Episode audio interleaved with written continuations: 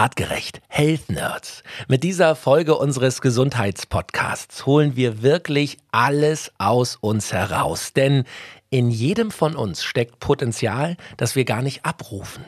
Und genau an das wollen wir ran, um dann im Sport, im Job oder auch in der Familie 101 Prozent geben zu können. Zu Gast ist Jan Barter aus dem Trainerstab der Löwen Frankfurt. Mit seinem Eishockeyteam ist er gerade in die DEL aufgestiegen, also in die höchste Spielklasse.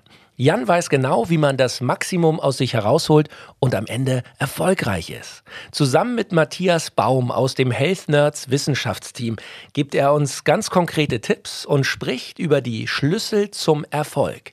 Ernährung, Biorhythmus, Schlafen, Regeneration und vor allem Motivation. Außerdem lässt Jan uns exklusiv hinter die Kulissen seines Teams blicken. Wir hören viele spannende und kuriose Geschichten vom diesjährigen Meister der DEL 2. Viel Spaß mit dieser neuen Folge der Artgerecht Health Nerds. Ich bin Felix Möse und ich stelle hier für euch die richtigen Fragen. Artgerecht. Health Nerds. Mensch einfach erklärt. Motivation, Konzentration, Fokussierung, 101 Prozent, wie du das Maximum aus dir herausholst. Leute, ein Wahnsinnsthema heute hier, denn wir wollen wirklich mal darüber reden, wie können wir es schaffen, uns selber, unseren Körper, aber auch unsere geistige Leistungsfähigkeit deutlich zu steigern.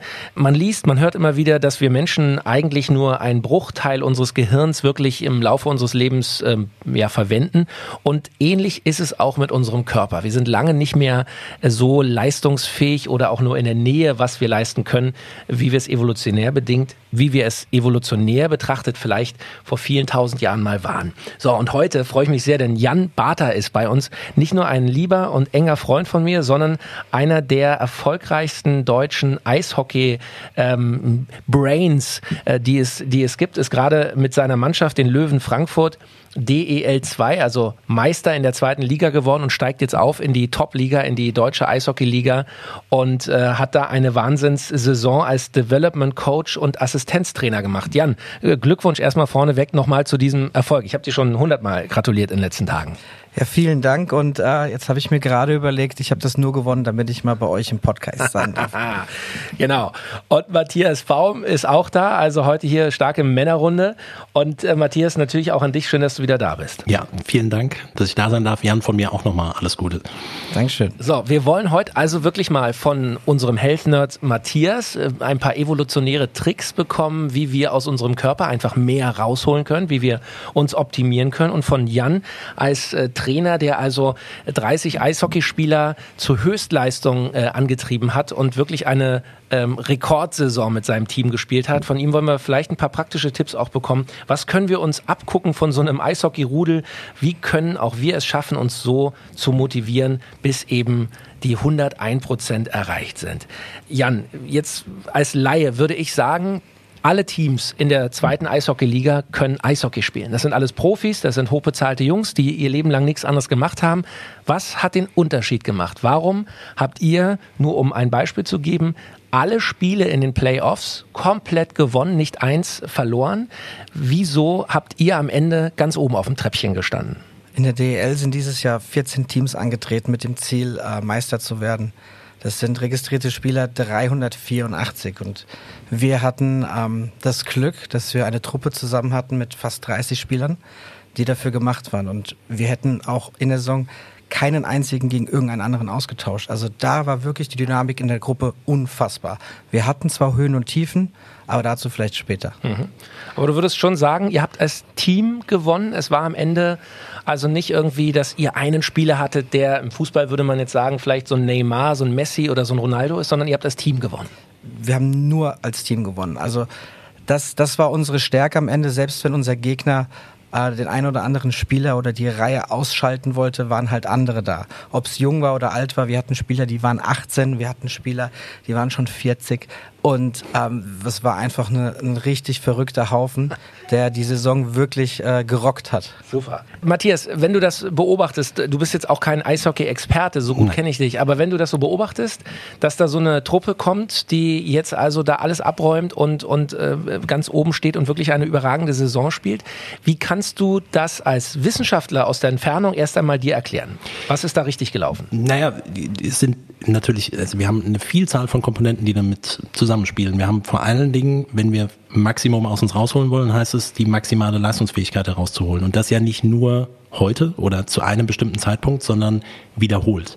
So, das heißt, wenn wir über das Thema Leistungsfähigkeit und äh, oder Leistungspotenzial sprechen, dann geht es vor allen Dingen darum zu verstehen, dass es eine gewisse Belastung gibt. Das ist dann zum Beispiel ein Spiel oder ähm, das kann auch irgendetwas anderes sein, es kann auch etwas Psychisches sein. Und das beansprucht unsere körperlichen Systeme. Das heißt im Umkehrschluss, wie funktioniert unser Herz-Kreislauf-System, die Atmung, unser Stoffwechsel, der Wasser-Elektrolythaushalt, Hormonsystem, Nervensystem, Immunsystem, wie passt das alles zusammen? Und daraus leitet sich dann ab, individuell erstmal, ähm, wie leistungsfähig bin ich eigentlich? Wie gut kann ich das machen? Wie ist mein Maximum zu dem Zeitpunkt? So, das erstmal individuell. Und in einer Gruppe von Menschen, bei 30 Spielern oder auch dann die, die dann eben auch auf dem Spielfeld sind. Ähm, Gruppendynamik ist natürlich enorm wichtig, weil wir dabei natürlich sehen, dass die Leute sich aufeinander verlassen können und Teamdynamik ist etwas extrem Wichtiges, was sich auch evolutionär entwickelt hat. Wir sind immer als Rudel, als Gruppe von Menschen ähm, oder auch noch Vorstufen von Menschen ähm, darauf angewiesen gewesen, Leute konnten bestimmte Dinge besser, dementsprechend auch uns gegenseitig zu unterstützen. Mhm. Das heißt, der Mensch per se ist schon mal ein Rudeltier. Also auch Training oder Sport in der Gruppe ist etwas, was uns absolut in den Genen liegt. Könnte man so sagen, aber wir kennen das von uns selbst wahrscheinlich auch, dass wir ähm, im Alltag, der eine sagt halt, oh, nichts geht ohne meinen Mannschaftssport. Und wenn wir jetzt auf sportliches Niveau schauen oder, oder auf eine sportliche Leistung schauen ähm, und die anderen sagen, ich muss komplett alleine sein. Auch das, und das ist der individuelle Part, der gehört auch mit dazu, das kann auch sozusagen genetisch verankert sein, aber entscheidend ist natürlich der Punkt, trifft das mein Motiv? Also logischerweise jemand, der einen Mannschaftssport betreibt, hat auch eine Lust darauf und Lust ist ganz wichtig, wenn wir über Motivation sprechen, ein Antrieb, dass ich das wirklich umsetzen möchte. Das heißt, Menschen, die äh, in der Gruppe das mögen, werden sich auch dementsprechend Sport suchen. Äh, ich würde es aber nicht verallgemeinern für alle. Mhm. Okay. Äh, Jan, jetzt gib uns doch mal einen Einblick in den Eishockey-Alltag. Also manchmal, wenn wir über, über deinen Sport sprechen, du hast ja auch selber als Spieler viele sehr erfolgreiche Jahre äh, verbracht, auch in der ersten Liga gespielt. Wenn wir manchmal äh, sprechen und oder zusammen uns ein Fußballspiel anschauen, dann lachst du manchmal und sagst, naja, äh, der ist jetzt wahrscheinlich äh, 14 Wochen krank und, und, und kann nicht spielen. Bei euch Eishockeyspielern, ihr kriegt einen Puck ins Gesicht, der Zahn fliegt raus, da wird irgendwie kurz Kleber raufgemacht und am nächsten Tag geht es schon wieder weiter. Also ähm, ich habe habe immer bei euch den Eindruck, ihr Eishockeyspieler, ihr seid so unkaputtbar, ihr seid so eine robuste Truppe und ihr, ihr geht wirklich über die Grenzen des, des Körperlichen hinaus. Gib uns mal so einen Einblick, so eine Saison. Wie viele Spiele habt ihr da und wie sieht so ein Trainingstag aus? Also ich fange jetzt mal mit dem Trainingstag an ähm, oder eine Trainingswoche. Äh, der besteht aus, ähm, wir trainieren dienstags zweimal, wir trainieren mittwochs äh, zweimal, wir trainieren donnerstags zweimal, wir trainieren freitags vor dem Spiel noch einmal. Okay. Wir trainieren, also spielen dann freitags abends, wir trainieren am Samstag, wir trainieren am Sonntag vor dem Spiel, weil wir haben Sonntagabend nochmal ein Spiel. Wow. Jetzt ist da die Trainingssteuerung, die Trainingsinhalte natürlich verschieden und auch angepasst. So der Anfang der Woche ist immer härter als, als Ende der Woche. Jetzt gilt dazu noch zu sagen, dass man ja in so einer Mannschaft eigentlich mehrere Mannschaften hat, weil wir haben verletzte Spieler, die müssen anders trainiert werden. Wir haben Spieler, die mal nicht im Lineup sind oder nicht aufgestellt werden. Die müssen das Leistungspotenzial halten können mit den Spielern, die gerade spielen. Das heißt, in der Trainingssteuerung und in den Trainingsinhalten ist es sehr, sehr verschieden. Und da brauchst du einen großen und guten äh, kommunikativen Trainerstab. Und das war jetzt auch ein Erfolgsfaktor dieser Saison, weil das hatten wir. Mhm. So, und, und äh, du hast schon gerade gesagt, ihr spielt also freitags und sonntags regulär. Jetzt weiß ich, wegen Corona sind immer wieder auch Spiele äh, abgesagt worden. Ihr hattet jetzt die letzten Wochen, muss man sagen, drei Spiele die Woche. Wir haben jeden zweiten Tag gespielt. Wahnsinn. Ja. So, und das ist doch wirklich von der Power, also ich meine, ich weiß, die, die Fußballer ächzen manchmal, wenn die englische Woche haben, weil sie dann irgendwie so zweieinhalb, drei Spiele haben. Ähm, das, das, da könnt ihr eigentlich nur drüber lachen, oder? Ja, das Interessante ist bei uns, dass wenn es in diese Playoffs geht, dass die Jungs sich drauf freuen, weil sie sagen, sie spielen lieber, als sie trainieren. Und ich war ja auch Spieler und es ist Fakt. Also zu spielen macht immer mehr Spaß als zu trainieren. Aber da haben wir auch dann Kniffe entwickelt, wie wir dann auch im Trainingsalltag diese Competition, diese Challenges so einbinden, dass quasi ein Trainingstag sich anfühlt wie ein Spiel.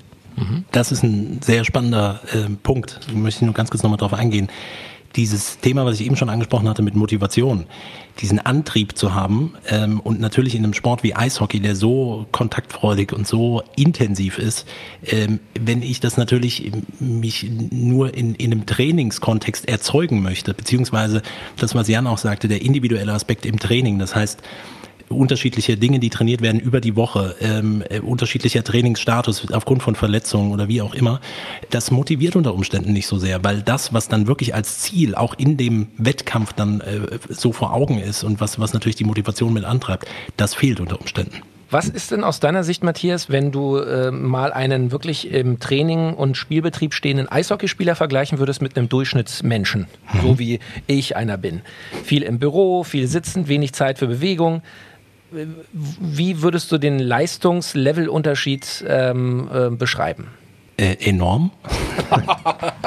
Aber das Dank. ist doch, also nochmal, auch hier Leistung, jetzt nehmen wir mal die sportliche Leistungsfähigkeit. Logischerweise, ich meine, wenn Menschen so viel trainieren und dann eben auch einen Trainingszustand haben, den sie versuchen weiter aufzubauen und auszubauen, ist das natürlich ein enormer Unterschied. Man muss aber auch dazu sagen, dass ein Eishockeyspieler dann wiederum im Umkehrschluss keinen Langstreckenlauf machen könnte.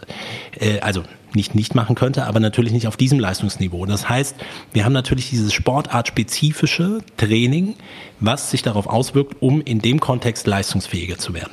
Mhm. Und äh, die Unterschiede sind natürlich aufgrund der Belastung und das, also dafür kenne ich natürlich die Trainingsplanung zu wenig, aber ich sehe natürlich im Spiel, wie hochintensiv ähm, Phasen eben auch sind. Das hat natürlich enorme Auswirkungen auf unser Stresssystem beispielsweise. Hormone, die ausgeschüttet werden und die natürlich insgesamt auch äh, emotional das Ganze nochmal ein bisschen mehr pushen. Wut, Aggression, die mit hochkommen und das gehört einfach auch mit dazu.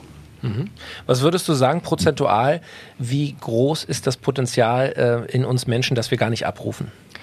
Was die Leistungsfähigkeit angeht, da sind wir überhaupt nicht an den Potenzialen, die uns ähm, anthropologische Ergebnisse beispielsweise auch zeigen. Geschwindigkeiten, die Homo sapiens vor einigen Tausenden von Jahren oder auch ähm, Hunderttausenden von Jahren abrufen konnte, also da, wo wir Daten abgreifen können wo man auch das rekonstruieren kann, welche Geschwindigkeiten zurückgelegt worden sind. Also es gibt aus ähm, Australien beispielsweise Bereiche eines trockengelegten Sees, äh, wo Fußspuren in das mal in der letzten Eiszeit ähm, äh, gezeigt werden konnten und welche Geschwindigkeiten von unterschiedlichen Leuten abgerufen werden konnten. Da wurden teilweise Spitzengeschwindigkeiten abgerufen, wo Usain Bolt sich hinter verstecken könnte. Wow, das Ganze aber, das Ganze aber ähm, äh, barfuß und eben in einem matschigen Untergrund. Und das macht einen großen Unterschied. Und da gibt es viele interessante Besonderheiten. Äh, das Potenzial ist enorm groß und wir sind natürlich getrieben sportwissenschaftlich, ernährungswissenschaftlich häufig in, in, in sehr starren Konstrukten, was muss wie gemacht werden, was muss supplementiert werden, was muss in der Ernährung gemacht werden. Da steckt aber noch mehr Potenzial drin. Lasst uns mal jetzt konkret äh, auch unseren Podcast-Hörern äh, hier ähm, ein paar Tipps geben und uns allen ein bisschen die Augen öffnen. Was können wir tun, um eben diese 101 Prozent äh, aus uns rauszuholen? Vielleicht mal beim Thema Ernährung äh, beginnend. Äh, Jan, äh, wie ist es bei deinen Jungs? Habt ihr da ein Auge drauf, was die essen? Das wird sicherlich nicht von morgens bis abends Pizza und Hamburger sein. Gibt es da eine Betreuung? Gibt es da eine Empfehlung? Helft ihr den Jungs auch, was das Essen angeht, wirklich das Maximum rauszuholen? Ja, definitiv. Da haben wir auch im Trainingsstab unseren Athletiktrainer, der auch für die Ernährung zuständig ist, die vor Ort passiert, also nach Spielen, ähm, nach Wettkämpfen, auf Reisen. Da kümmert er sich komplett drum, gibt aber auch den Athleten an die Hand, was ist gut für dich oder für dich. Das ist ja dann auch immer noch ein Unterschied, mhm. wer braucht was. Wir haben den Luxus, dass wir da nicht so arg drauf schauen müssen, weil wir haben 64 Spiele gehabt jetzt letzte Saison. Und da ist es wirklich teilweise auch egal gewesen. Und wenn die Jungs dann mal Bock hatten auf eine Pizza, haben sie sich eine Pizza reingeschoben. So.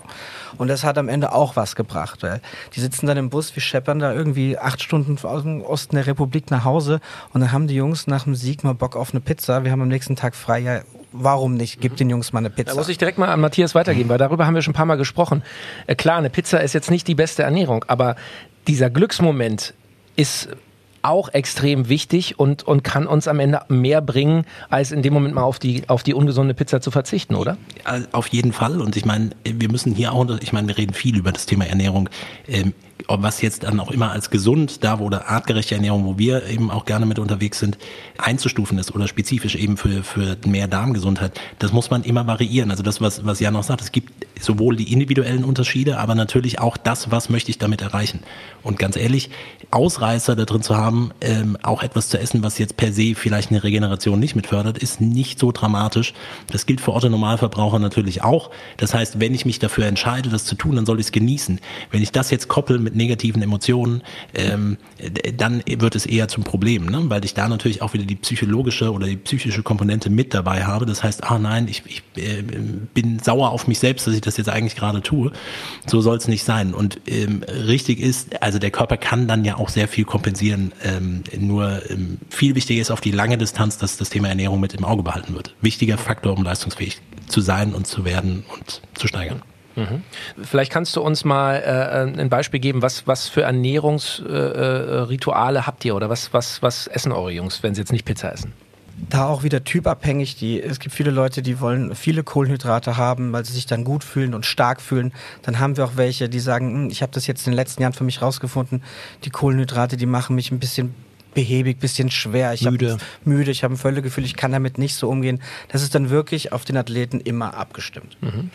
Und deswegen haben wir auch den Luxus bei uns im Verein auch das, das ähm, auch anpassen zu können. Also wenn wir dann eine Gruppe haben von Veganern und Vegetariern und Habt ihr Vegetarier im Team? Ja, haben wir auch. Okay. Und dann wird sich kurz zusammengesetzt, warum, wieso, weshalb, macht das Sinn? Ist das jetzt irgendwie nur ein Hirngespinst von ihm oder ist das, ist da wirklich was dran? Warum macht er das? Geht es ihm damit gut? Und wenn das, wenn das für ihn dann okay ist und auch für unseren Athletiktrainer okay ist, dann wird das auch unterstützt, ja. Mhm. Klar wird dann auch nachsupplementiert. Äh, da ist ja der Health Nerd hier, glaube ich, äh, ganz, ganz weit vorne. Ähm, und das ist dann die Aufgabe des Trainerstabs, da zu schauen, gibt es da einen Mangel, wie können wir das woanders wieder nachsupplementieren. Und das, das machen wir in unseren Rahmen der Möglichkeiten. Mhm.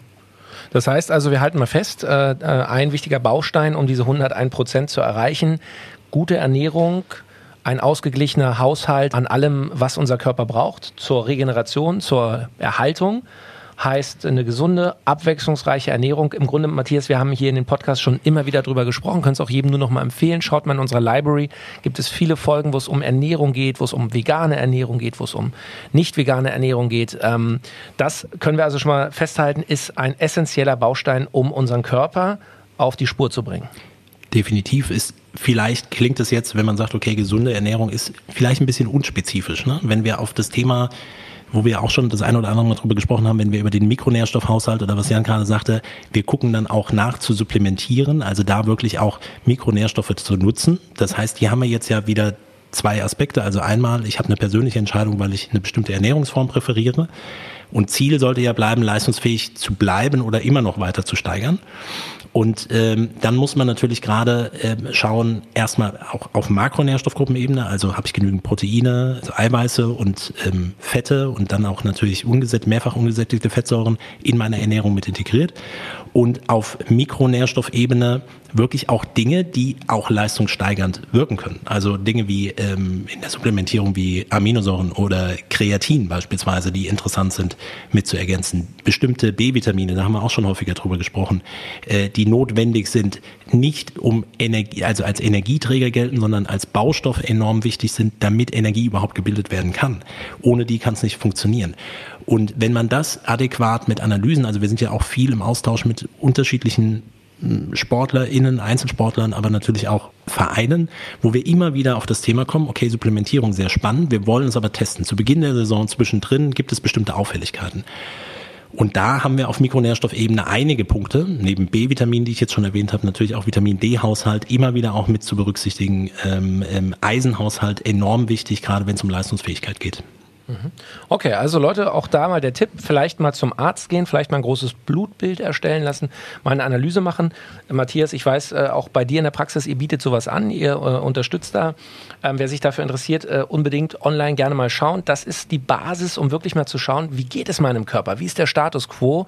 Wir, wir sind durchaus gut beraten, nicht erst uns durchchecken zu lassen, wenn wir selber merken, irgendwas ist nicht in Ordnung, sondern wirklich mal zu schauen, wo stehe ich eigentlich, habe ich einen ordentlichen Vitaminhaushalt, fehlt mir irgendwas an Mikronährstoffen, habe ich irgendwo einen Mangel. So, und wichtiges Thema natürlich auch, und das war eingangs auch, worauf ich hinaus wollte, als ich gesagt habe, naja, im Grunde äh, eure über 300 äh, Eishockeyspieler in der, in der Liga, in der ihr unterwegs wart, die können alle Eishockey spielen, aber irgendwas macht eben doch den Unterschied. Da wird mit Sicherheit der Wille also der mentale Status der Truppe äh, wird da mit Sicherheit eine große äh, Rolle äh, spielen oder gespielt haben. Wie, wie müssen wir uns vorstellen, Jan, wie, wie motivierst du deine Spieler vor einem wichtigen, entscheidenden Spiel oder auch vor einem eben nicht so wichtigen Spiel, wo man trotzdem keine Punkte lassen will? Wie schaffst du es, dass die Jungs jedes Mal rausgehen und heiß sind und sagen, wir gehen hier nicht vom Eis ohne drei Punkte? Jeder Trainer hat da eine andere Philosophie. Ähm, wir in unserem Coachingstab haben dieses Jahr eine, eine, Mischung gehabt. Also wir wollten sie nicht langweilen und wir wollten nicht monoton sein. Deswegen haben wir immer eine andere Ansprache gefunden. Mal ging es um X und O's, das heißt, wir haben über Taktik gesprochen. Mal ging es auch einfach nur um, um zu motivieren mit einer schönen Geschichte teilweise. Ehrlich? Auch. Ja, ja. Und manchmal haben... Moment, nicht so schnell. Was heißt das, schöne Geschichte? Gib uns mal ein Beispiel. Über, über einen alten Sieg oder über, über, über eine, Eishockey-Legende oder, oder über die Pizza, die schon wartet auf der Rückfahrt? Oder was, was, was sind das für.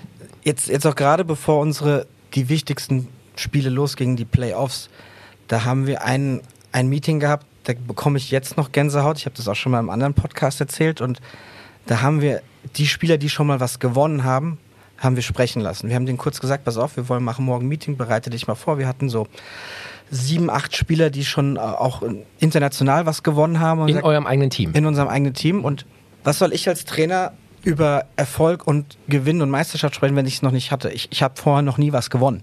Deswegen fand ich es falsch, darüber was zu erzählen, weil ich habe es noch nie gefühlt. Und dann gehe ich lieber einen Schritt zurück und sage, hey, jetzt reden wir die Leute, die schon gewonnen haben. Und das finde ich dann als Trainer auch wichtig, den Moment zu fühlen und sagen so, das Wichtigste ist jetzt, dass die sich gegenseitig an die Hände fassen und durch die Wand gehen. Deswegen haben wir da die Jungs sprechen lassen, wie sich so ein Sieg anfühlt und was die dann da erzählt haben, das hat halt wirklich für Gänsehaut gesorgt und hat den Jungs, die noch nie was gewonnen haben, so ein bisschen ich sag's jetzt mal, geil gemacht. Das ja. hat die heiß gemacht. Das hat die heiß gemacht. klar, und ähm, die wollten das auch fühlen. Die wollten das auch fühlen. Und das, da ging's so los, wo ich gemerkt habe, oh mein Gott, hier haben wir Energie im Raum gerade kreiert, ja. Und dann war das alles eigentlich ein Selbstläufer. Es war im Training schon so, dass wenn einer nicht mitgezogen hat, das Rudel hat das von alleine erledigt. Du musstest als Trainer gar nicht viel machen. Das Rudel hat so viel erledigt. Wenn einer da nicht mitgezogen hat bei dem großen Ziel, dann hat das Rudel das von alleine erledigt. Und da war, reichte manchmal einfach nur ein böser Blick und dann hat derjenige schon wieder Vollgas gegeben. Und das war einfach schön, schön zu beobachten. Wir haben uns aber auch ganz klar besprochen, was passiert denn, wenn wir mal ein Spiel in so einer Playoff-Serie Best of Seven verlieren? Weil man muss vier gewinnen, ja. Also selbst wenn du 3-0 hinten liegst und die nächsten vier gewinnst, hast du noch eine Chance. Jetzt musst du aber da mental stark sein. Und dann haben wir das Ganze visualisiert. Wir haben ähm, einen riesen Banner gemacht mit, was kann alles passieren und wie reagieren wir darauf. Ja? Und dann hat jeder auch gesagt, hey, wir brauchen Short Memory if we lose. Also wenn wir verlieren, das muss direkt aus dem Kopf raus. Wenn wir gewinnen, das muss sich richtig gut anfühlen. Danach müssen wir das auch spüren. Dann waren Sachen dabei, wir haben uns drüber unterhalten, da kann der HealthNet wahrscheinlich mehr zu sagen. Wir haben zum Beispiel nach Siegen immer einen speziellen Song, den haben wir gehört. Den haben wir dann irgendwann mal auch vor dem Spiel schon gehört, um einfach einfach da zu sein. Ich kenne andere Mannschaften, die haben damit gearbeitet, die haben nach, nach Siegen haben die einen gewissen Raumduft in die, in die Ventilatoren gepackt. Und da auf einmal haben die Jungs das dann vor dem Spiel schon gerochen und waren ganz heiß. Und das sind so kleine Kniffe, ähm, die dann am Ende das große Ganze ergeben. Und das war in dieser Reise gerade dieser Playoffs, wir haben dreimal gesweept, das bedeutet, wir haben zwölf Spiele in Folge gewonnen. Und das Feiern danach übrigens, Leute, ich habe es mir nicht, nicht annähernd so gut vorgestellt, wie es am Ende war. Und das haben wir dann auch gesagt am Ende, hey, ihr habt's gewonnen und ihr feiert jetzt, bis ihr nicht mehr könnt. Ihr zieht die Ausrüstung nicht mehr aus, ihr legt die Medaille nicht mehr ab, weil ich glaube, das kreiert so ein bisschen die Gier, nächstes Jahr das nochmal zu schaffen. Also kriegt man Gänsehaut beim ja, Zuhören, muss man wirklich sagen. Und, und Hammer, mit welchen, ja, also unbewusst vielleicht, aber mit welchen mentalen Tricks ihr da auch arbeitet, ja. Äh, kann sowas funktionieren, Matthias? So dieses Belohnungssystem im Kopf, dass äh, ich höre einen bestimmten Song immer, wenn ich ein, ein positives Ereignis habe und wenn ich dann diesen Song auch mal höre, ohne dass ich so ein Ereignis habe, äh, stellt sich mein Körper aber schon auf dieses positive Gefühl ein. Hilft das? Absolut, Funktioniert das? Absolut. Also es sind so viele spannende Aspekte mit dabei. Ähm, also zum einen der Song. Also wir haben natürlich in unserem Gehirn kein einzelnes Musikzentrum, sondern wir haben verschiedene Zentren, die Musik verarbeiten. Das heißt, es ist ein sehr komplexes Zusammenspiel funktioniert hervorragend. Also wir kennen das zum Beispiel auch bei Demenzpatienten. Das heißt, wo bestimmte Hirnregionen absterben, unter anderem das, das Erinnerungsvermögen, der Hippocampus, der kaputt geht. Und wir wissen, dass wenn wir älteren Menschen mit Musik begegnen aus der Vergangenheit, die die kompletten Texte und Lieder alles mitsingen können, weil es nochmal eine komplett andere Betrachtungsweise gibt und, und Erinnerungen abgerufen werden können. Ähm, dieses Verankern und die Emo also diese Kopplung, was Jan auch erzählt hat, mit Emotionen, äh, diese Emotionalität mit reinzubringen, ist absolut eine Waffe und dann noch besser äh, Reize zu nehmen, andere Sinnesreize, wie das Riechen beispielsweise, ist der älteste, evolutionär der älteste ähm, Sinnesreiz, den wir haben.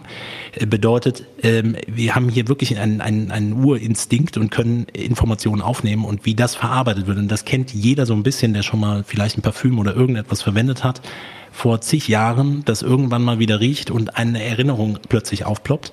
Wenn ich das natürlich konsequent mit umsetze, genial. Und der letzte Aspekt, diesen Eingang, den Jan erwähnt hat, andere erzählen zu lassen. Das ist der Grund, warum es Gruppen gibt und warum sich Sprache entwickelt hat. Weil ich wollte dir eine Motivation damals geben oder unsere Vorfahren wollten sich die Informationen weitergeben, dass dort vorne an dem Baum um die Ecke, an dem Stein, dort hinter eine Wasserquelle ist oder irgendetwas ist, was gut schmeckt, irgendeine Motivation erzeugt. Und ähm, etwas sehr Abstraktes wie zu gewinnen, was dann vielleicht noch keiner getan hat, ist natürlich schwierig jetzt irgendwie zu vermitteln, okay, so fühlt sich das an. Das heißt, ich muss ja Dinge nehmen, wo, wo ich mich dran festhalten kann. Und jeder extra Gewinn potenziert das Ganze nochmal. Und auch der Gedankengang, jetzt das wirklich zu feiern und zu sagen, dieses Gefühl verankert sich auf allen sensorischen, allen im, im gesamten Erinnerungsvermögen ist das tief verankert und dann will ich es irgendwann wieder abrufen. Genial. Also das ist sehr gut. Und logisch, das funktioniert. Ja, ich glaube, ihr Wissenschaftler nennt das Ganze Motivationssystem, oder? Genau, Belohnungssystem, Motivationssystem. Es gibt unterschiedliche, ähm, auch evolutionär unterschiedliche Motivationssysteme. Ein wesentlicher Punkt ist äh, auch auf Neurotransmitter-Ebene, also Botenstoff, der ausgeschüttet wird, ist Dopamin. Das heißt, ich brauche, um motiviert zu sein, ähm, irgendetwas, eine, von, von außen, das kann aber auch von innen herkommen, sowas wie Hunger oder Durst, was mich dazu bewegt, und das im wahrsten Sinne des Wortes, etwas zu verändern um mich dann zu bewegen. Dafür wird viel Dopamin ausgeschüttet. Aber es kommt natürlich noch mehr mit hinzu, auch auf Neurotransmitter-Ebene. Diese Verankerung hängt dann mehr auch mit Endorphinen zusammen, also körpereigenen Cannabinoiden, die ausgeschüttet werden, Opiate, die dieses Glücklichsein abrunden. Da gehört dann auch Serotonin mit dazu. Aber diese Fülle an hohen Ausschüttungen von Neurotransmittern ist, ist dort enorm, enorm wichtig. Und auch ein wichtiger Punkt, das ist grundsätzlich erstmal das Motivationssystem. Wir können uns das runterbrechen, dass, okay, bei Hunger und Durst würde ich mich bewegen. Ein Sieg ist vielleicht für viele zu abstrakt. Ich muss es irgendwie versinnbildlichen oder irgendwie runterbrechen oder mit anderen Dingen koppeln. Und was wir natürlich häufig haben, ist, dass sich Menschen nicht wirklich gut motivieren können. Das ist eigentlich der Knackpunkt. Alle wissen, dass sie sich mit der Ernährung und Bewegung auseinandersetzen müssen. Der Schlüssel ist, wie bin ich eigentlich motiviert, um irgendetwas zu verändern. Das kennt jeder. Kann es eben helfen, wenn ich mir von Anfang an, und das fand ich bei Jan auch gerade interessant, dieses etwas sich visualisieren, sich etwas jetzt schon vorstellen, was in der Zukunft liegt. Kann das ein Trick sein, um zu sagen, ich schiebe meine Motivation wirklich an, ich mache das jetzt. Absolut. Ich stelle mir heute schon vor, wie ich aussehe, wenn ich fünf Kilo weniger auf den Rippen habe. Ich stelle mir jetzt schon vor, wie das Projekt, was ich vielleicht auf der Arbeit äh, mir vorgenommen habe, wie das sein wird, wenn es fertig ist. Kann das ein Weg sein? Absolut. Zielsetzung, visualisieren, sich das vorstellen, das Lösungsbild schon malen, schon wissen, wo die Reise hingehen wird. Wie wird es sein, wenn es so ist? Ist ein unglaublicher Antrieb im, im Kopf, der entstehen kann und enorm wichtig, ähm, gerade bei Dingen, die tendenziell eher abstrakt sind. Und ähm, klare Zielformulierung, also terminiert muss das Ganze sein, es muss erreichbar sein. Ähm, ne? Also ich meine, man kann als Eishockeyspieler nicht sich als Ziel jetzt setzen, dann ähm, im Fußball irgendetwas Größeres zu gewinnen. Also ne, spezifisch und es muss passend sein zu dem, wo ich gerade stehe. Und das gilt für den, für den normalen Alltag auch. Und es kann halt nicht sein, dass ich, wenn ich mich nie bewege und, und, und ähm, mich nicht gut ernähre, dass ich dann ein Ziel setze, was, was völlig äh, drüber hinaus ist und dann irgendeinen, beispielsweise einen sportlichen Wettkampf gewinnen möchte, irgendeinen Lauf, einen Marathonlauf machen möchte, aber vorher noch nie trainiert habe. Mhm. Das führt dann eher zu Frustration. Also Step by Step. Und Jan, ähm, du hast auch erzählt, es war, auch wenn eure Saison in Gänze betrachtet eine Rekordsaison war, äh, ihr hattet auch Phasen, wo ihr, ähm, ja, ich will nicht sagen in der Krise wart, aber wo es eben nicht so positiv gelaufen ist. Wie habt ihr es da geschafft, eben nicht die Nerven zu verlieren, die Truppe auch bei Laune zu halten und, und irgendwie den, den Turnaround zu schaffen? Wie, gib uns da mal einen, einen Einblick. Wenn wir jetzt einen Hänger haben, wenn es uns irgendwie mal äh, nicht so gut geht, wie, wie kann man da sich äh, rausretten? Ich weiß jetzt nicht, wie man das auf, auf Einzelprobleme ähm, projizieren kann. Aber was wir gemacht haben, war nach Misserfolgen haben wir nicht emotional gehandelt, sondern wir haben uns erstmal die Zeit genommen, 24 Stunden darüber nachzudenken, haben am nächsten Tag das analysiert. Weil ich glaube auch gerade im, im, im Eissport, da sind jetzt 6.000, 7.000 Zuschauer, da hast du ganz viele Faktoren, die auf dich einprassen. Und da einfach mal einen Schritt zurückzugehen und von oben drauf zu schauen, war ein äh, großer Vorteil, dass wir das so gemacht haben und dann auch in die Kommunikation gehen. Also wir haben dann als Trainerteam nicht von oben nach unten einfach geschimpft und haben gesagt, hey, was ist da los? Sondern haben wir mal den Athletiktrainer so in die Kabine irgendwie mal als Mäuschen gelassen. Dann haben wir mal, ähm, bin ich mal über den Flur gelaufen. Man hört man ja immer so. Und da haben wir dann so ein bisschen die Stimmung der Mannschaft mitbekommen, haben uns wieder zusammengesetzt und haben gesagt, so, was machen wir jetzt mit den Jungs? Ich glaube, wir gehen jetzt mal frei. Am Tag davor hatten wir gedacht, so, die kriegen jetzt Straftraining. So, nee, die brauchen mal frei. Die sollen mal mit ihrer Familie spazieren gehen. Und dass wir da in dem Austausch waren und nicht so stur waren, das hat uns sehr geholfen. Okay. Also, ich nehme mit, nicht emotional reagieren auf, auf Misserfolge oder auf Rückschläge, sondern versuchen, die Sachen irgendwie faktisch, neutral, mit ein bisschen Abstand äh, zu betrachten und vielleicht eben auch mal anders reagieren, als vielleicht der erste Impuls äh, wäre. Ja? ja, das war das Spannende und das war auch, als Trainer hat man da sehr großen Respekt vor, anders zu sein. Man denkt, man, man verliert ein bisschen die Achtung, man verliert auch so ein bisschen den Selbstrespekt. Wenn normalerweise sagst du, Mann, jetzt eigentlich vor der Spieler und die äh, Trainingsgruppe, die nehmen wir heute mal richtig ran. Aber so, was hast du am Ende davon? Hm schlecht gelaunte Menschen. Das Training, wenn der das, der zieht's durch, ja, aber bringt das irgendwas? Deswegen einfach einen Schritt zurück, analysieren, vielleicht nicht aufs Eis gehen, vielleicht einfach mal eine Videoanalyse machen, ähm, vielleicht sagen, hey Leute, geht mal heute in den Park mit euren Familien oder wir machen mal ein Barbecue. Das hört sich alles so für, glaube ich, ältere Trainer alles ein bisschen komisch an, so hol die Medizinbälle raus, aber unsere Erfahrung hat gezeigt, dass dann äh, die Grillzange dann doch besser war als der Medizinball. Mhm, super. Wichtiges Thema natürlich auch Biorhythmus, Schlafen, Regeneration. Du hast gerade gesagt, in eurer Saison, ihr hattet 64 Spiele, teilweise drei Spiele pro Woche. Ihr habt im Grunde jeden Tag trainiert. Plus, und das darf man nicht unterschätzen, diese langen Busfahrten. Ja, ihr fahrt also mit der Mannschaft am selben Tag morgens los, äh, quer durch die Republik, spielt dann abends. Nach dem Spiel geht's wieder in den Bus und dann fahrt ihr nachts äh, sechs, sieben Stunden wieder ähm, zurück. Habt dann irgendwie kurz äh, mal das Bett gesehen, zwei Stunden und dann schon wieder Training. Wie hält man das durch und vor allem, wie schafft man es trotzdem, den Jungs die nötige Zeit für Regeneration zu geben? Schaffen wir nicht. Also das, da, da wird optimal, was wir da machen, ist es nicht. Da würde ich jetzt lügen, wenn ich sage, ach, das kriegen wir alle toll hin. Das ist eine Katastrophe. Aber der Eishockeyspieler schon im Nachwuchs, der kennt es nicht anders. Das heißt, die sind daran gewohnt. Ich sage, ihr seid alles Tiere, ihr seid alles Monster. Ist Wahnsinn. Nee, aber wir sind da nicht so empfindlich. Und dadurch, dass wir diese Motivation auf dieses Spiel so groß haben, nehmen wir viel in Kauf. Und das, deswegen, es ist eine Katastrophe, was wir da eigentlich machen.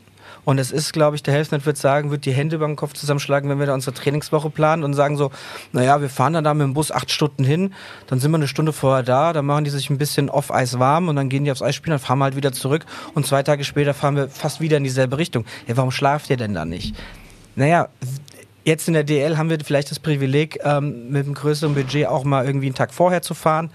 Aber dadurch, dass wir als Eishockeyspieler es so gewohnt waren und wir hatten die Möglichkeit, unser Verein hat gesagt, hey, ihr spielt jetzt gegen Ravensburg, ihr könnt da auch übernachten. Und dann haben wir gesagt, wir wissen gar nicht, wie sich das anfühlt, lasst uns bitte mit dem Bus hin und zurück fahren.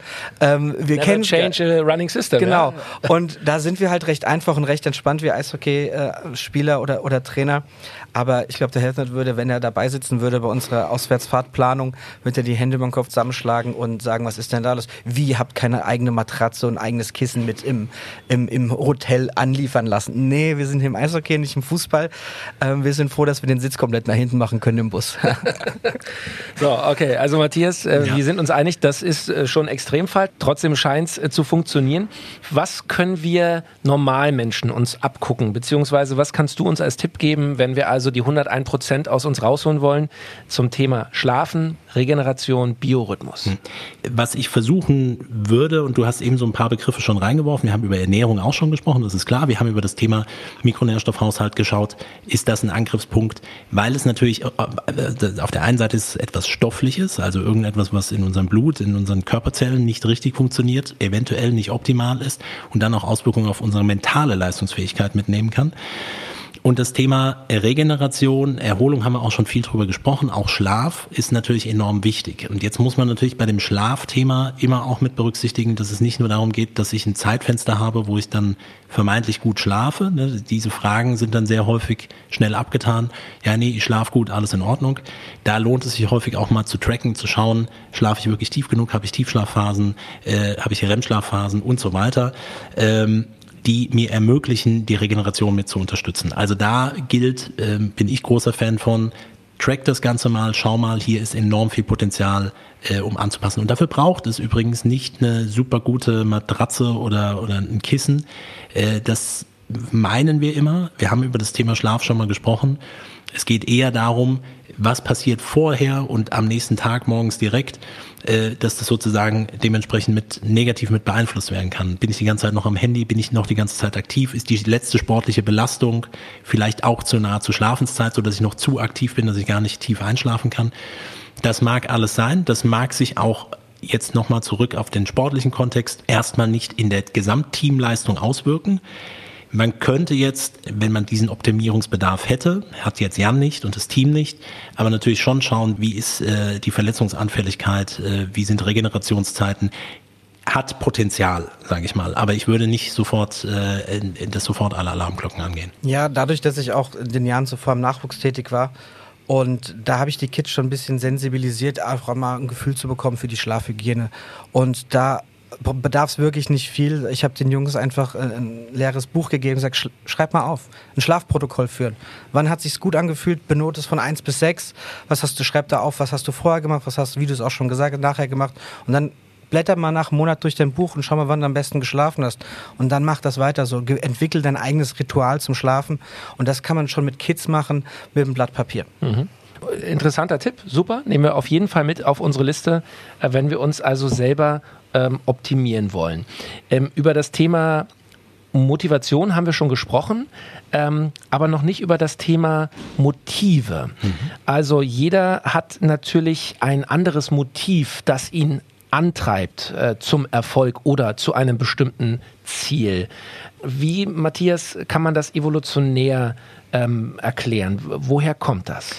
Naja, wir haben ähm, sicherlich in uns tief verankert. Das ist natürlich heutzutage eher verbalisiert oder mit Begriffen versehen. Also es gibt verschiedene Modelle dazu natürlich, die verschiedene Motive feststellen, warum Leute bestimmte Dinge tun.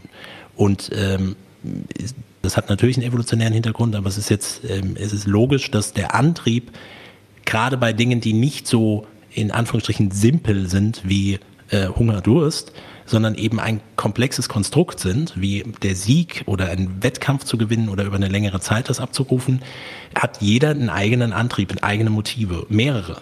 Und die sind mhm. unterschiedlich stark ausgeprägt und die sind weder schlecht noch gut ähm, äh, zu bewerten oder dass man sagt, dass ein, ein Machtmotiv beispielsweise etwas ist, was im, im Wettkampf vielleicht oder auch ein Wettkampfsgeist ähm, ähm, Motiv, was es auch gibt, das muss nicht bei allen gleichermaßen ausgeprägt sein und man kann trotzdem in die gleiche Richtung gehen. Wenn ich da direkt mal einhaken darf, wieder zurück zu Jans Eishockeymannschaft, da sind also 30 Spieler. Das genau. heißt, man kann schon sagen, die haben nicht alle das gleiche, also klar, die haben alles gleiche Ziel, wir wollen Meister werden, ja. aber der Antrieb, das Motiv eines jeden Einzelnen kann, kann sich unterscheiden? Sein. Kann Gib uns ein Beispiel. Völlig unterschiedlich sein. Der eine kann ähm, ähm, ähm ein, ein, ein machtfreudiger Mensch sein, der sagt, es bewirkt bei mir etwas, was ähm, am Ende des Tages ich mir darüber in der Vorstellung vielleicht schon darüber erzeugen kann. Ich habe da ein Beispiel, wenn ihr wollt. Ja. Wir haben mal in dem, in dem Jahr zuvor haben wir ähm, heimlich Grußbotschaften der Familie ähm, aufzeichnen lassen und schicken lassen aus Kanada, aus Schweden und kurz bevor wir zum ersten Spiel gefahren sind, haben wir diese Grußbotschaften abgespielt. Und da hast du vielleicht fünf, sechs, die hatten Tränen in den Augen, weil sie die Familie jetzt schon ewig nicht gesehen haben und nach dem Motto so, ja, für dich gewinne ich das. Ich habe das jetzt sacrificed, dass wir uns nicht sehen und für dich gewinne ich das.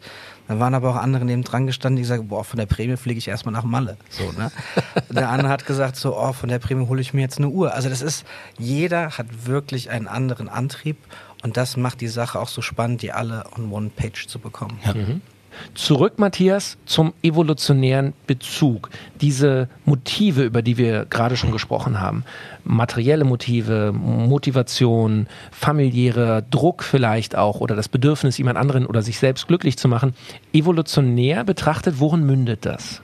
Also ein ganz wesentlicher Aspekt dabei ist Neugierde, logischerweise. Das heißt, ähm, auf der einen Seite haben wir jetzt schon gesagt, ob Motiv oder eine Motivation, mich zu bewegen, irgendetwas zu tun, sind wie so oft unsere natürlichen Stressoren. Hunger, Durst, Hitze, Kälte, Gefahr. Aber natürlich immer auch der Antrieb, die Neugierde, irgendetwas Neues zu entdecken. Aufzustehen, loszugehen, sich etwas anzuschauen.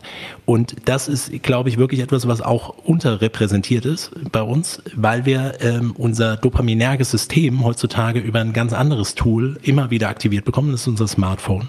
Das heißt, wir gucken drauf und zwar morgens direkt nach dem Aufstehen, um erstmal irgendeine Story zu checken oder sonst irgendetwas. Das macht ein Belohnungssystem, schießt es enorm hoch. Die neueste Podcast-Episode zu checken. Auf jeden Fall, die gibt's ja nur auf die Ohren, aber macht auch Dopaminausschüttung.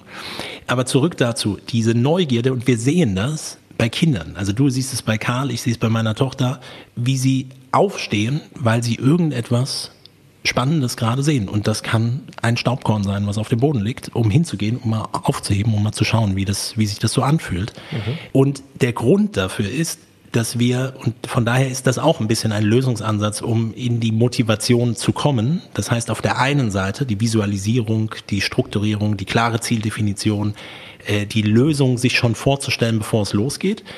Das ist wahrscheinlich der nächste Step. Der andere ist, sich wieder auch mit natürlichen Reizen zu konfrontieren. Das heißt, Hunger und Durstgefühle zu haben, sorgt dafür, dass wir aktiver werden, Dopamin ausgeschüttet wird und dann fallen einem vielleicht auch Strukturierungsversuche, ein Ziel oder sich für ein Ziel zu motivieren, noch leichter oder fallen überhaupt erstmal leichter, um dort einen Einstieg zu finden. Super. Also, Männer, ich bin ähm, wirklich äh, happy, was wir hier an tollen Erfahrungsberichten äh, schon gesammelt haben und was wir aus der Wissenschaft von, von dir, Matthias, äh, lernen können, um eben das maximale Potenzial äh, abrufen zu können. Ein letzter Punkt, über den wir noch nicht so gesprochen haben, ist das Thema Konzentration. Also wirklich Fokussierung in einem bestimmten Moment auf ein ganz bestimmtes Thema. Ähm, wir kennen die Bilder ähm, aus dem Fernsehen, wenn Topsportler vor einem Wettkampf einen großen Kopfhörer aufhaben, Musik hören oder was auch immer und, und nur mit sich alleine sind. Die Fotografen am Spielfeldrand, die Fans, die schreien, das wird ausgeblendet. Sie sind wie in diesem berühmten Tunnel, in der, in der Zone. Ist das, Jan, bei euch Eishockeyspielern ähnlich? Ist das typenabhängig? Gibt es da Jungs, die brauchen diesen Moment für sich vor so einem entscheidenden Spiel? Oder ist man immer mit der Gruppe? Jeder hat sein, seine Rituale vor dem Spiel und ist es dann mit den Jungs irgendwie den Ball hochzuhalten? Das gibt ihm ein gutes Gefühl. Der sagt man das auch? Äh, äh, aber beim Eishockey sagt man nicht Ball oben halten, nein. Ne, doch, wir spielen Two-Touch heißt das. Also die haben, Aha. die stehen dann im Kreis und halten, machen Hochhalten, Hochhalten spielen die. Mhm. Bevor es aufs Eis geht, gibt es auch nochmal ein, ein Warm-up. Mhm. Da haben wir auch davon abgesehen zu sagen, wir machen ein Team-Warm-up. Wir haben gesagt, jeder soll das machen, was er braucht fürs Spiel. Und der eine mit den Kopfhörern macht Stickhandling mit Puck und, und Schläger. Die anderen spielen zusammen Fußball und äh, quatschen und haben Spaß und sind laut. Ähm, jeder macht das, was er braucht. Mhm. Und die Freiheiten geben wir, damit haben wir gute Erfahrungen. Und dann aber der Moment, wo ihr wisst, okay, jetzt wird angepfiffen, jetzt gibt's den, den ersten Bulli, jetzt geht's aufs Eis. Jetzt gilt es in den 60 Spielminuten hier volle Fokussierung. Wie schaffst du es, dass deine Jungs da sind? Indem wir sie ein bisschen hungrig lassen die ganze Woche. Nee, also jetzt nicht von der Ernährung, sondern ich bin oder unser Trainerteam war ein ganz großer Fan davon, die Jungs immer ein bisschen hungrig nach Hause zu schicken und nicht satt. Satt bedeutet von Input. Satt bedeutet zu viel Videoanalyse, zu viel Besprechung, zu viel Training. Wir haben sie immer ein bisschen hungrig gelassen, dass sie richtig Bock hatten zu spielen.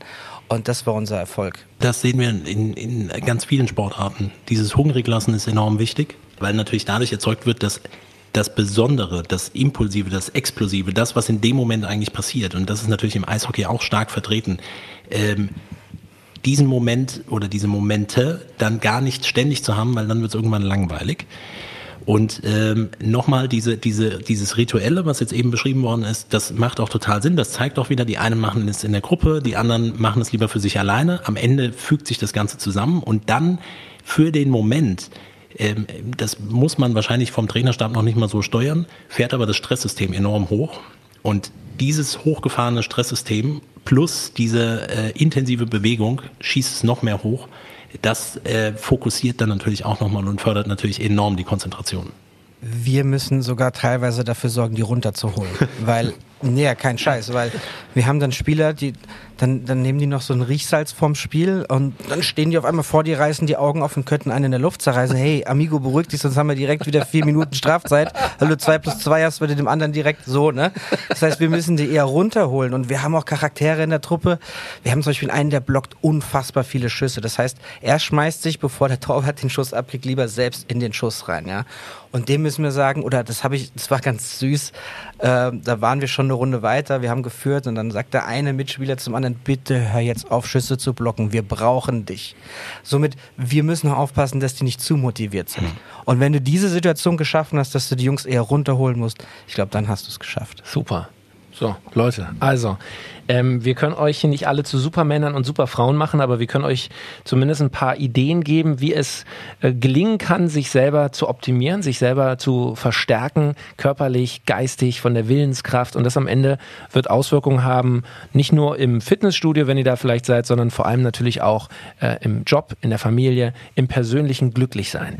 Ähm, wenn ihr Fragen habt, wenn ihr Tipps habt, wenn ihr Dinge ganz anders seht oder eigene Erfahrungen, schreibt uns gerne über die Social Media Kanäle bei Artgerecht oder ähm, bei Jan Barter oder auch bei mir persönlich. Freuen wir uns. Wir geben gerne Antworten und auch das Health Nerds Wissenschaftsteam ähm, beantwortet gerne all eure Fragen. Drückt auf die Abonnieren-Glocke, damit ihr keine Health Nerds Folge verpasst. Danke für eure Treue und an euch beide kann ich nur sagen, vielen Dank für diese super spannenden Insights in den Eishockeysport, Jan. Wir drücken dir natürlich die Daumen für Liga 1. Geht's äh, mit dem Team jetzt also in der neuen Saison äh, weiter. Jetzt heißt es erstmal Urlaub, freimachen, Kräfte tanken ähm, und äh, ja, und du lachst schon. Geht so mit dem Freimachen. Aber es fehlt schon. Es ist jetzt äh, zwei Wochen her und es könnte schon wieder losgehen. Ehrlich, ja? Ah, super. Guck mal, das ist doch, das ist doch jemand, der ist äh, motiviert. Matthias, auch an dich vielen Dank. Es war wieder hochspannend. Ähm, und Leute, bleibt uns gewogen, bleibt schön gesund. Artgerecht. Health Nerds. Mensch einfach erklärt. Ein All Ears on You Original Podcast.